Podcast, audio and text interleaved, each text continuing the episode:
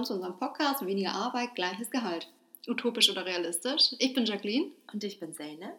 Schön, dass ihr eingeschaltet habt und uns zuhört. Wir haben uns mit dem Thema der verkürzten Arbeitszeit beschäftigt und wollen in diesem Podcast unsere Erkenntnisse mitteilen.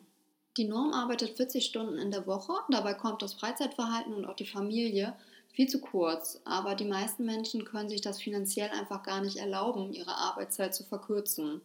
Und genau aus diesem Grund kommen wir ja zu diesem Gedanken, verkürzte Arbeitszeit, aber das gleiche Gehalt. Rechtfertigen kann sich dieses Arbeitszeitmodell auch nur, wenn man in der eigentlichen Arbeitszeit viel produktiver arbeitet und das gleiche Pensum erreicht. Das heißt, man muss natürlich deutlich etwas am Arbeitsstil verändern.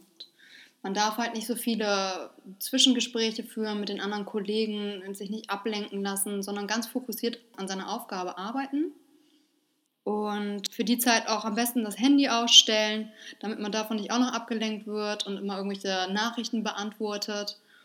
Und es ist auch wichtig, für eine ruhige Atmosphäre zu sorgen im Büro. Natürlich wäre das sehr vorteilhaft, wenn man ein Einzelbüro hätte. Ja, damit man nicht gestört wird, wenn der andere gerade telefoniert oder Gespräche hat. Und genau das lädt ja auch dazu ein, sich mit seinen Kollegen zu unterhalten, wenn man in einem Büro sitzt. Teilweise ist es auch so, dass während der Arbeitszeiten die Geburtstage der Kolleginnen gefeiert werden. Und das könnte man zum Beispiel auch so handhaben, dass man das im Anschluss der Arbeit macht. Also quasi Arbeitsende, Geburtstage feiern, Kuchen schneiden, wie auch immer. Hm. Also ich muss mal ganz ehrlich sagen, bei mir auf der Arbeit äh, eskaliert das Ganze auch komplett. Wenn da jemand Geburtstag hat, meistens backen die dann auch ganz viele verschiedene Kuchen, bringen das alles mit und schreiben dann eine Rundmail an alle Kollegen im Haus und sagen einfach, ich habe Geburtstag, wenn du möchtest, komm hoch, wann du möchtest und dann kriegst du ein Stück Kuchen. Und alle kommen zu unterschiedlichen Zeiten und dann ist es einfach über den ganzen Tag verteilt, dass immer jemand hochkommt und du eigentlich an dem ganzen Tag nicht einmal produktiv arbeiten konntest. Ja, hier an diesem Beispiel kann man das ja schon wieder ganz gut erkennen. Ein anderer Punkt wäre jetzt nochmal ein ganz anderes Thema, aber durch zeitsparende Programme die Arbeitszeit äh, produktiver zu nutzen. Ein Beispiel hätte ich sogar für zeitsparende Programme. Bei uns ist das Vertrauensarbeitszeit, es gibt keine Stempeluhr oder so. Sonst habe ich mir das mal auf dem Zettel aufgeschrieben, von mhm. wann bis wann ich da war. Aber dann muss man ja auch am Ende des Monats einmal komplett alles zusammenrechnen, Pausen abziehen, wie viele Sollstunden hat man in diesem Monat. Mhm. Und jetzt habe ich da auch eine Excel-Liste, das ist alles mit äh, Formeln und so hinterlegt. Und das rechnet sich das dann alles schon komplett aus, auch mit Feiertagen und so. Und das erspart mir auch ganz viel Zeit. Das ist total praktisch. Aber genauso wie Algorithmen könnte man ja nutzen. Die würden auch die Zeit einsparen. Und ich habe das auch schon oft gehört, wenn es mal Fragen geben sollte. Manchmal ist es ja so, dass man nicht weiß, wie man mit einer gewissen Situation umgehen soll oder irgendwas sucht, dass man dann nicht ins Büro geht von den anderen und danach fragt unbedingt, weil meistens endet das so, dass man sich dann doch nochmal wieder unterhält und wieder ans Quatschen gerät. Und dafür soll es dann extra so Chatrooms geben, wo man spezifische Fragen reinschreiben kann und dann kann einer darauf antworten. Hm. Weil das artet in der Regel nicht so aus, dass da alle alles Mögliche reinschreiben. Genau, zum einen das und ich denke jetzt auch vor allem in der sozialen Arbeit ist es ja auch nochmal voll wichtig, so bestimmte Situationen, die man mit Klienten hatte, zu reflektieren. Und äh, da könnte man das ja auch so handhaben, dass man das nicht so zwischen Tür und Angel macht, weil da kann es auch nochmal ausarten, in dem Sinne, dass man sich dann doch über andere Sachen unterhält, sondern das vielleicht so machen, dass man sich eine gewisse Zeit dafür einteilt, sodass auch ein persönlicheres Gespräch zustande kommen kann und dass man in so einer bestimmten Zeitspanne dann darüber sprechen kann, das reflektieren kann. Genau, das Ganze einfach begrenzt, ne? schon mhm. von vornherein. Ja. Ja, genau. Das sind viele Möglichkeiten, die man halt nutzen sollte, wenn man zu diesem Modell umsteigt. Wenn man die Arbeitszeit wirklich verkürzen sollte und das gleiche Gehalt dafür bekommt, sollte man auf jeden Fall schon auf sein Pensum kommen. Und das geht halt leichter, wenn man halt diese Sachen, die wir gerade erzählt haben, auch berücksichtigt. Weil dadurch spart man eine Menge Zeit ein und kann in der Regel trotzdem das Gleiche schaffen an dem Tag. Und es gab auch einen Ökonom, John Maynard Keynes, der prognostizierte schon im Jahr 1930, dass wir 2030 im Durchschnitt nur noch 15 Stunden die Woche arbeiten werden. Dies klingt jetzt aktuell noch sehr utopisch, aber es sprechen ja wirklich mehrere Indizien dafür. Unter anderem das, was Zeynep und ich ja gerade eben schon erzählt haben. Wenn man sich daran hält, dann könnte es möglich sein, sowas umzusetzen. Und auch wenn wir mal schauen, wie sich die Arbeitszeit so in den letzten Jahren geändert hat, ist das auch so ein Indiz dafür, dass das eventuell auch so weitergehen kann. Ja, Zeynep und ich haben auf jeden Fall eine Zeitleiste vorbereitet. Das ist ein historischer Rückblick zu der Arbeitszeit, wie sich das in den Jahren so gewandelt hat. Und da gucke ich mal auf meinen schlauen Zettel, damit ich euch auch nichts Verkehrtes sage. Es ist auf jeden Fall so, wenn wir bei der ersten Hälfte des 19. Jahrhunderts beginnen, war das so, dass man 16 bis 18 Stunden am Tag gearbeitet hat. Das war in der Regel in Fabriken und das auch noch zu unbegrenzten Arbeitstagen.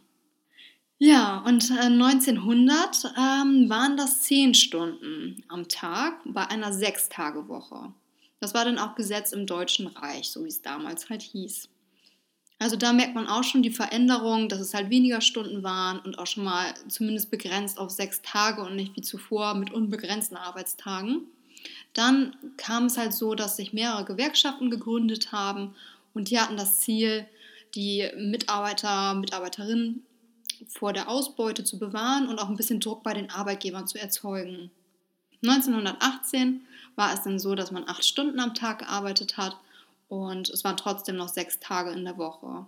Das war dann zu dem Zeitpunkt auch schon ein nationales Gesetz.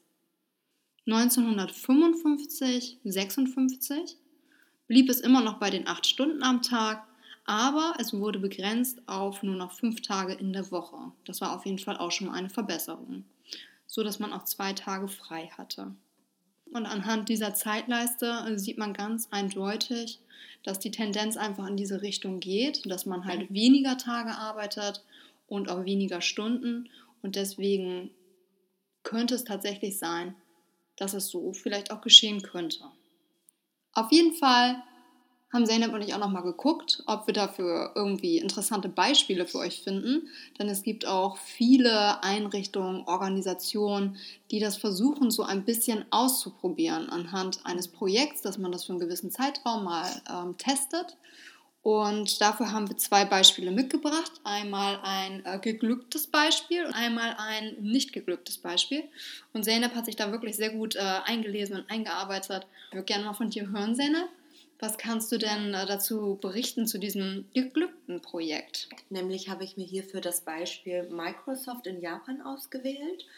In Japan ist es so, dass ein enormer Arbeitszwang herrscht. Also die Leute sind teilweise total überarbeitet und da ähm, gibt es sogar einen Begriff für den Tod durch Überarbeitung, der nannte sich Karoshi. Und äh, um diesem extremen Arbeitszwang entgegenzuwirken, hat man in Japan im Jahre 2019 ein einmonatiges Experiment gestartet. Und hier haben 2300 Arbeitnehmer und Arbeitnehmerinnen nur noch vier Tage anstelle von fünf Tage die Woche gearbeitet. Das heißt von Montag bis Donnerstag und dadurch hatten sie ein verlängertes Wochenende sozusagen. Und das dann auch beim gleichbleibenden Lohn.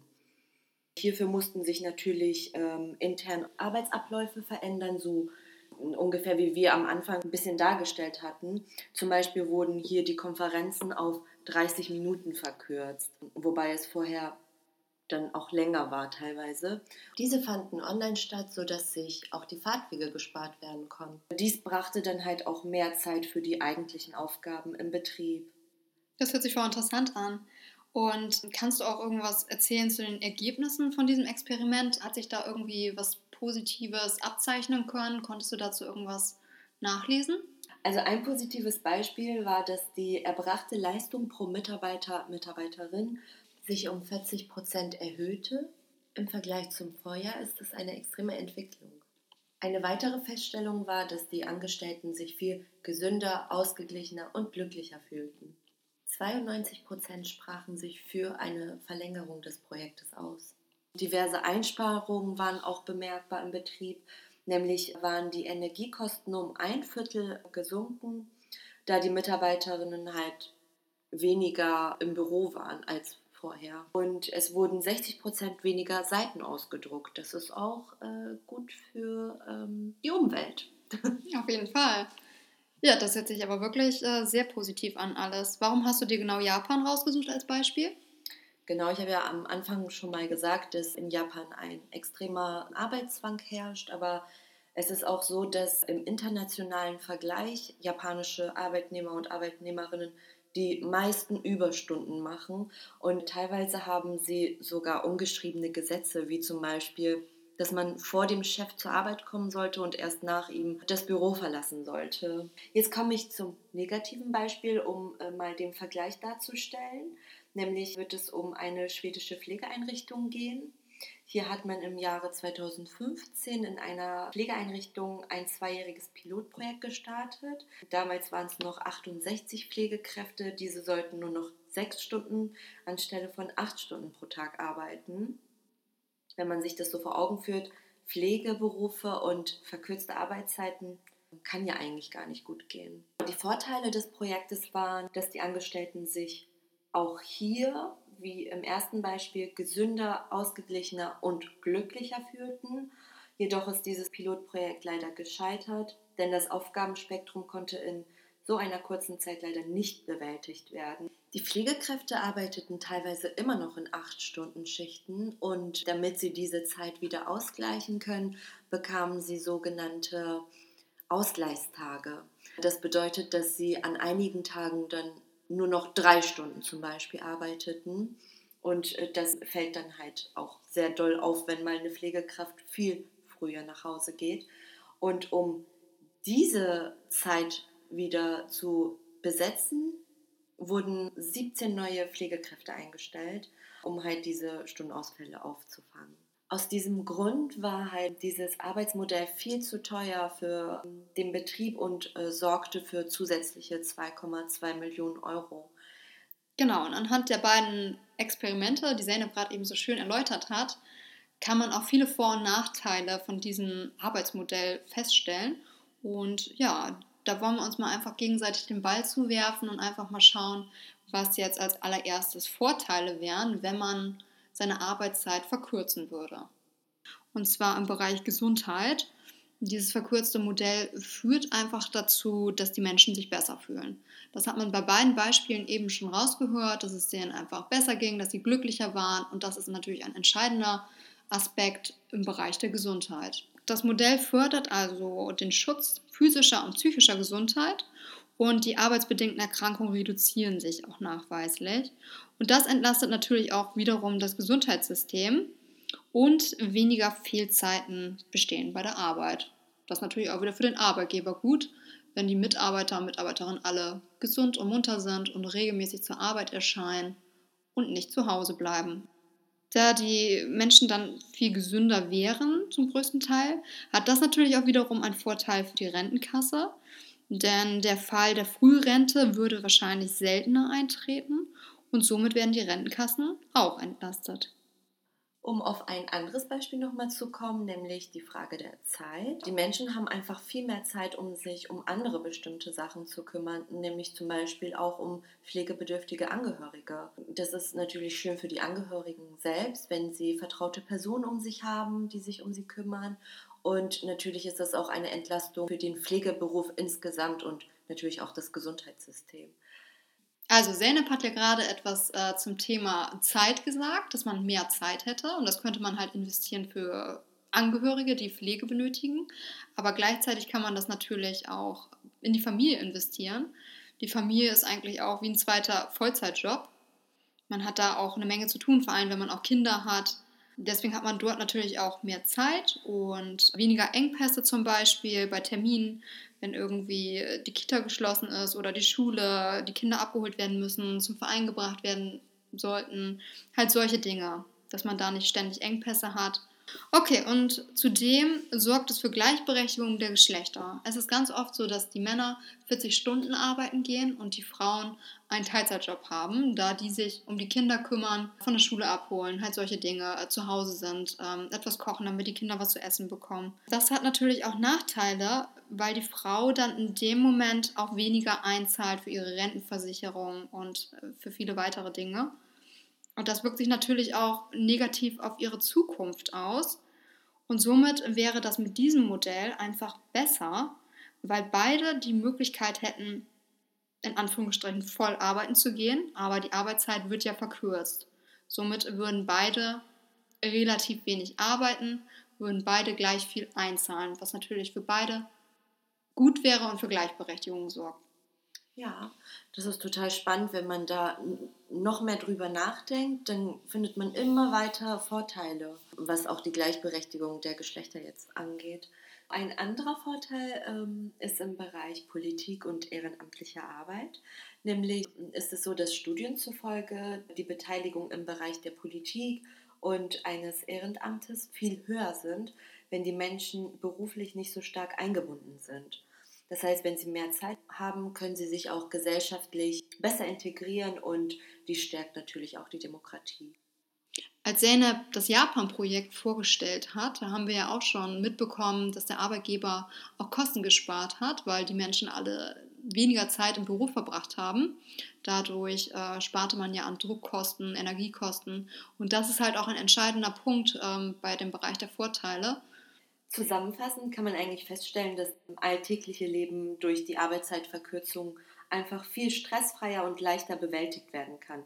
Es verbleibt mehr Zeit für das Privatleben, mehr Zeit für die Familie, für Freunde, für Hobbys und äh, all das, was wir genannt hatten. Die Menschen sind viel zufriedener mit ihrem Leben und haben mehr Lebensfreude. Und zufriedene Menschen bedeutet gleichzeitig zufriedene Mitarbeiter und zufriedene Mitarbeiter bleiben viel länger erhalten für den Arbeitgeber. Wir haben jetzt von ganz vielen Vorteilen gesprochen, die wir in der Literatur gefunden haben. Aber wenn wir einmal unseren Blick auf den Bereich der sozialen Arbeit richten, können wir viele Nachteile und auch Risiken erkennen. Natürlich sind diese Risiken nicht nur auf den sozialen Bereich zu übertragen, aber da wir aus diesem Berufsfeld kommen, möchten wir uns darauf natürlich jetzt fokussieren. Die verkürzte Arbeitszeit zum gleichen Lohn weist parallel mit dem Thema Ökonomisierung in der sozialen Arbeit auf. Das bedeutet kurz gesagt, dass die sozialen Einrichtungen wirtschaftlich arbeiten müssen. Sie müssen genau schauen, was kostet das und was bringt das. Es geht also um das Angebot, die Nachfrage und den Preis. Dies führt natürlich zu vielen Risiken. Ja, eines der Risiken besteht darin, dass nur noch auf den Preis, also die Ersparnisse geachtet wird und äh, auch nur noch auf den erbrachten Erfolg. Der Arbeitgeber kann dadurch ähm, ganz viel sparen, zum Beispiel an Heizkosten, an Druckkosten, an Energiekosten, die wir auch vorhin aufgeführt hatten. Und die Mitarbeiter müssen sich noch mehr abrackern als eh schon, um die äh, gleichen oder besseren Ergebnisse zu erzielen. Betrachten wir mal den Bereich Case Management im Jugendamt. Die Fallzahlen sind sehr hoch und kaum noch zu bewältigen bzw. zu überblicken. Wenn man sich jetzt vorstellt, dass die Mitarbeiter und Mitarbeiterinnen ihre Arbeitszeiten verkürzen und trotzdem noch die gleichen Fallzahlen behalten, ist es doch gar nicht mehr möglich, auf das Kindeswohl zu achten. Es wird einfach viel mehr Druck erzeugt, obwohl wir ohnehin schon in einer Gesellschaft leben, die von Stress umgeben ist. Zudem sind die Burnout-Raten im sozialen Sektor bereits sehr hoch wie wird es denn aussehen, wenn die Arbeitszeiten verkürzt werden und die Menschen viel mehr in einer kurzen Zeit schaffen müssen? Ein weiterer Punkt ist, was machen wir mit älteren Kollegen und Kolleginnen, die mit technischen Programmen ihre Schwierigkeiten haben und mehr Zeit benötigen? Nicht alle Menschen können eine gleiche Geschwindigkeit beim Arbeiten leisten. Dieses Modell ist im Allgemeinen sehr kontraproduktiv für die kollegiale Arbeitsatmosphäre. Jeder muss sein Ziel erreichen und es wird eher gegeneinander anstatt miteinander gearbeitet. Zudem käme der zwischenmenschliche Austausch auch viel zu kurz. Dies würde zu einer sogenannten Arbeitszeitenverschiebung führen. Somit würden sich einige nach der Arbeitszeit beispielsweise auf einen Kaffee treffen und das hätte eigentlich auch während der Arbeitszeit passieren können. Also die Verkürzung der Arbeitszeit ist natürlich nicht auf alle Branchen übertragbar. Das haben wir ja gesehen an dem Beispiel in Schweden mit den Pflegeeinrichtungen. Da ist das ganze Experiment ja total gescheitert. Das waren ja am Ende so hohe Kosten, weil so viele neue Mitarbeiter und Mitarbeiterinnen eingestellt werden mussten, damit die die Stunden auffangen, dass das Modell natürlich überhaupt nicht passend war und das an dieser Stelle einfach total ungeeignet ist. Vielleicht können wir ja auch nochmal Bezug zu unserer eigenen Arbeit nehmen. Magst du vielleicht deinen Arbeitsbereich einmal kurz vorstellen und könntest du dein Arbeitspensum in einer kürzeren Zeit erreichen? Also ich arbeite in der Lebenshilfe Bremen und bin dort für den Bereich der individuellen Begleitung zuständig. Also meine Aufgabe ist es, Ehrenamtliche zu vermitteln an ähm, Menschen mit einer Beeinträchtigung, die in ihrer Freizeit begleitet werden möchten. Also die begleiten dann zum Beispiel bei Spaziergängen oder mal ans Kino, Enten füttern oder vieles weitere. Dann hatte ich ja noch gefragt, ob du dein Arbeitspensum eventuell erreichen würdest in einer kürzeren Zeit. Ich finde das irgendwie eine schwierige Frage. Also ich könnte dazu auch sagen, ich habe auch gar keine Vollzeitstelle. Ich arbeite aktuell 25,5 Stunden die Woche und bin halt auch komplett für diesen Bereich alleine zuständig. Ich kann das so eigentlich alles ganz gut bewältigen. Wenn ich jetzt mal davon ausgehe, dass diese Stundenanzahl auch noch weiter verkürzt wird und mir dann Gedanken mache, ob ich das schaffe, finde ich ehrlich gesagt ein bisschen schwierig. Aber ich kann mir vorstellen, dass ich es schaffen könnte, wenn, ja, wenn ich auch Hilfestellungen nutze. Ja, genau, da, das wollte ich dich gerade fragen. Stell dir mal vor, du hättest alle Möglichkeiten. Also die werden keine Grenzen gesetzt. Welche Hilfsmittel wären denn zum Beispiel eine Lösung für die Bewältigung der Aufgaben in einer kürzeren Zeit? Dann kann ich mir schon vorstellen, dass es funktionieren würde mit einer verkürzten Arbeitszeit. Also ich habe da sowieso immer schon mal Ideen gehabt, aber natürlich ist es auch mal schwierig, das umzusetzen. Also es ist halt so, dass ich Familien habe, die mich anrufen und die wünschen sich eine Begleitung für ihr beeinträchtigtes Kind zum Beispiel. Und dann habe ich Menschen, die sich ehrenamtlich engagieren wollen und einen Menschen mit einer Beeinträchtigung begleiten wollen. Das heißt, ich habe ein Tool von äh, Beeinträchtigten und von Ehrenamtlichen wo ich jetzt zurzeit halt selber gucken muss, ähm, wer vielleicht zueinander passen könnte, wo die vielleicht auch in der Nähe wohnen, damit das funktioniert. Und das kostet mich halt extrem viel Zeit, weil das jetzt auch nicht nur fünf Ehrenamtliche sind, die wir haben, sondern ich habe ein Tool von ähm, 120 Ehrenamtlichen und aktuell sind es ja noch 100 weitere Familien, die noch eine Begleitung suchen. Also es sind halt schon höhere Zahlen und sich das alles auch zu merken, wer vielleicht zusammenpassen könnte, wer in der gleichen Umgebung wohnt, ist halt schon echt schwierig. Ich führe da aktuell so Excel-Listen, aber ich finde, man könnte das besser ausbauen, indem ich zum Beispiel eine Karte von Bremen habe und man dort vielleicht alle Personen markieren könnte, also zumindest den Wohnort von denen. Also dass dann zum Beispiel die Nutzer und Nutzerinnen äh, zum Beispiel in grün angezeigt werden und die Begleiter und Begleiterinnen in blau. Und dann sehe ich halt schon mal daran, wer in der Nähe wohnt und dass man vielleicht dort auch immer die Interessen einträgt von den einzelnen Personen und dass einem sozusagen ein Match angezeigt wird. Mhm. Und das würde mir natürlich einiges ersparen. Ja, äh, total spannend, du bist total kreativ, Jacqueline. Ob das äh, so äh, leicht umsetzbar ist, ich habe da keine Ahnung von, weil ich sowas noch nie erstellt habe. Also wahrscheinlich kann man so eine Art App oder sowas entwickeln. Aber es ist natürlich schon schwierig umzusetzen, weil bei uns im Haus hat keiner diese Kompetenzen, das irgendwie umzusetzen. Das heißt, man müsste irgendwie auch tiefer in die Tasche greifen und vielleicht äh, jemanden extern dazu holen, die Idee vorstellen, damit das eventuell umgesetzt werden kann. Aber wie man das ja auch kennt, in den Einrichtungen sind halt auch immer so Innovationsängste oder wie wollen wir das nennen? Ja. Also ja, tatsächlich. Also Menschen sind Gewohnheitstiere, wie man das so schön sagt. Also viele sind nicht offen für neue Ideen auch. Also es gibt viele, die so in ihrem Trott drin sind und das einfach so machen wollen, wie sie es immer schon gemacht haben und nicht bereit sind, selbst mal darüber nachzudenken. Und deswegen ist es schon schwierig und man stößt da manchmal an seine Grenzen. Und man braucht natürlich dann auch ein Team, das hinter einen steht und einen auch unterstützt und ähm, dass man das umsetzen kann. Also natürlich gibt es auch viele, die das bestimmt befürworten würden, aber auch äh, finanziell wird das bestimmt extrem teuer werden, wo dann vielleicht wieder die nächste Grenze ist.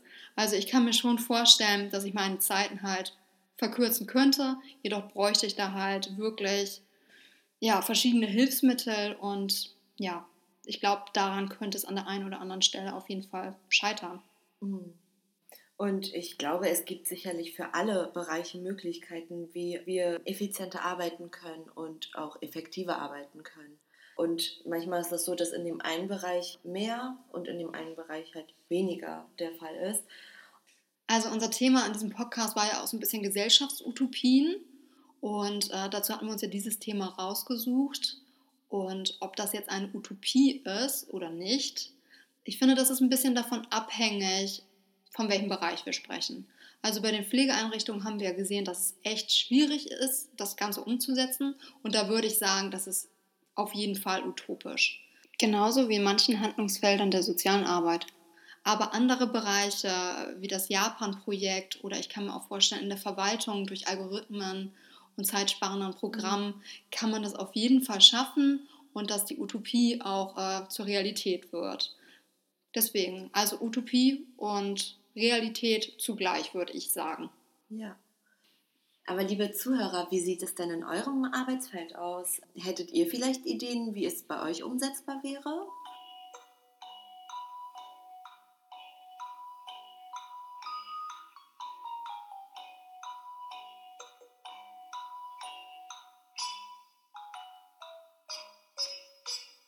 Ja, eure Ideen finden wir natürlich auch sehr interessant. Also wenn ihr mögt, könnt ihr diese natürlich auch gerne unter unserem Podcast notieren. Ansonsten vielen Dank fürs Zuhören und tschüss. Tschüss.